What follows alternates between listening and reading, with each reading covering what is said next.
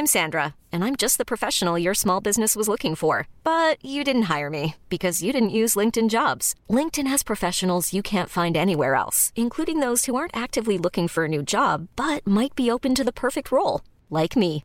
In a given month, over 70% of LinkedIn users don't visit other leading job sites. So if you're not looking on LinkedIn, you'll miss out on great candidates like Sandra. Start hiring professionals like a professional. Post your free job on linkedin.com/achieve today.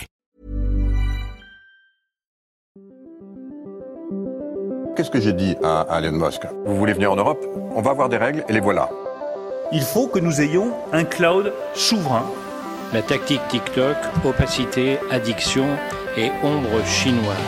Est-ce qu'on est en train de vivre une révolution? Moi, ce que je dis, c'est que la révolution a déjà eu. L'IA est déjà là, elle est déjà omniprésente absolument partout, et le monde ne s'est pas effondré. Signaux faibles, le podcast de siècle digital qui décode l'actualité du numérique.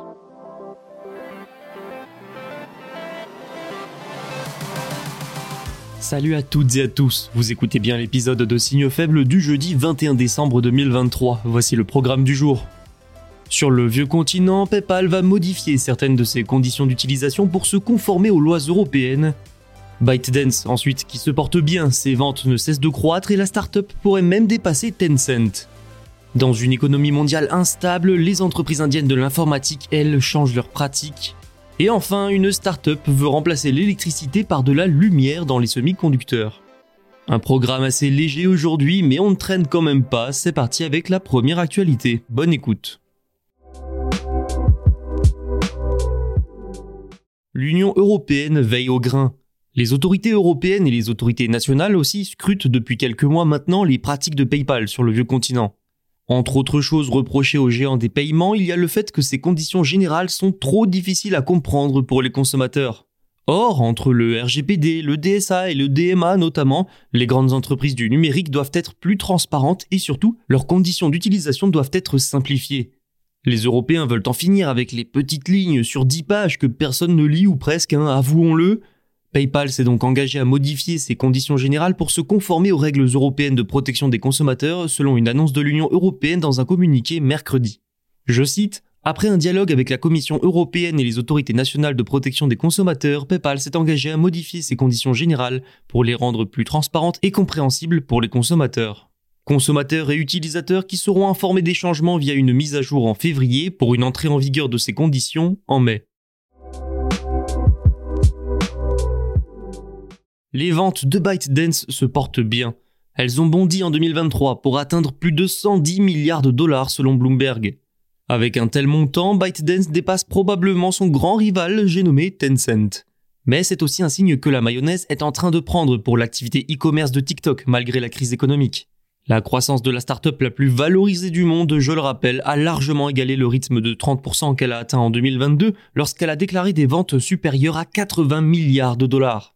Une très bonne performance donc, surtout si l'on tient compte à la fois des turbulences économiques en Chine et de la surveillance accrue sur certains marchés clés comme les États-Unis et l'Inde.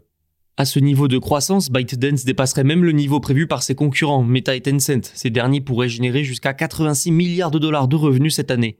Voilà, maintenant nous n'en savons pas vraiment plus, la société n'étant pas cotée en bourse, elle n'a pas l'obligation de dévoiler beaucoup d'informations financières. Mais si les chiffres que nous venons d'évoquer se confirment, ce géant des réseaux sociaux serait devenu en 2023 l'une des plus grandes entreprises chinoises en termes de chiffre d'affaires. Et cette tendance pourrait bien se poursuivre en 2024. En Chine, sa plateforme Douyin se transforme peu à peu pour devenir une super application avec des services comme la commande de nourriture, la réservation de billets d'avion ou d'hôtels. À l'étranger, TikTok, qui lui appartient également, développe son activité e-commerce avec TikTok Shop, notamment aux États-Unis, mais surtout en Indonésie. Toutefois, dans ses efforts de diversification de son activité, tout n'est pas rose. ByteDance a tenté de se développer au-delà des réseaux sociaux, mais avec un succès limité parfois. Par exemple, cette année, l'entreprise a mis fin à son activité de jeux vidéo, supprimant au passage des centaines d'emplois. Son IA de type ChatGPT, Dubao, est en concurrence avec toute une foison d'autres IA, pas facile alors de se démarquer. Mais pas de quoi manifestement l'empêcher de croître. Pour ce qui est de 2024, ce sera peut-être enfin l'année de l'entrée en bourse.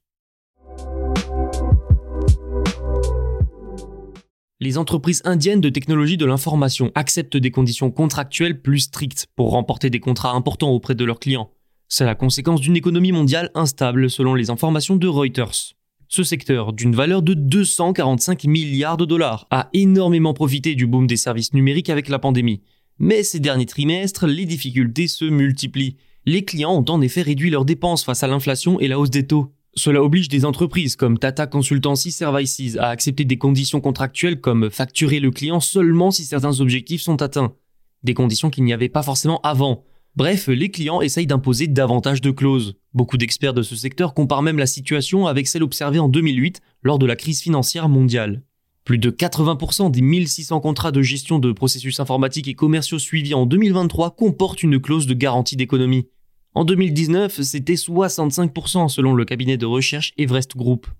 Parmi les contrats comportant de telles clauses signés cette année, il y a celui entre HCL Tech et Verizon par exemple. Des contrats plus durs donc qui risquent d'ajouter de la pression sur une industrie déjà en difficulté. Le deuxième plus gros vendeur indien de logiciels a déjà prédit sa plus lente croissance annuelle depuis une décennie. Mais ces conditions plus strictes sur les grandes transactions dans l'informatique sont surtout une tentative des clients de se protéger contre l'incertitude économique. Vous l'aurez sans doute compris, ça pourrait durer. Intéressons-nous maintenant à Light Matter. C'est une start-up qui fabrique des produits informatiques qui utilisent la lumière à la place de l'électricité. Elle a levé un nouveau financement portant sa valorisation à 1,2 milliard de dollars. Elle a levé 155 millions de dollars portant son total à 450 millions.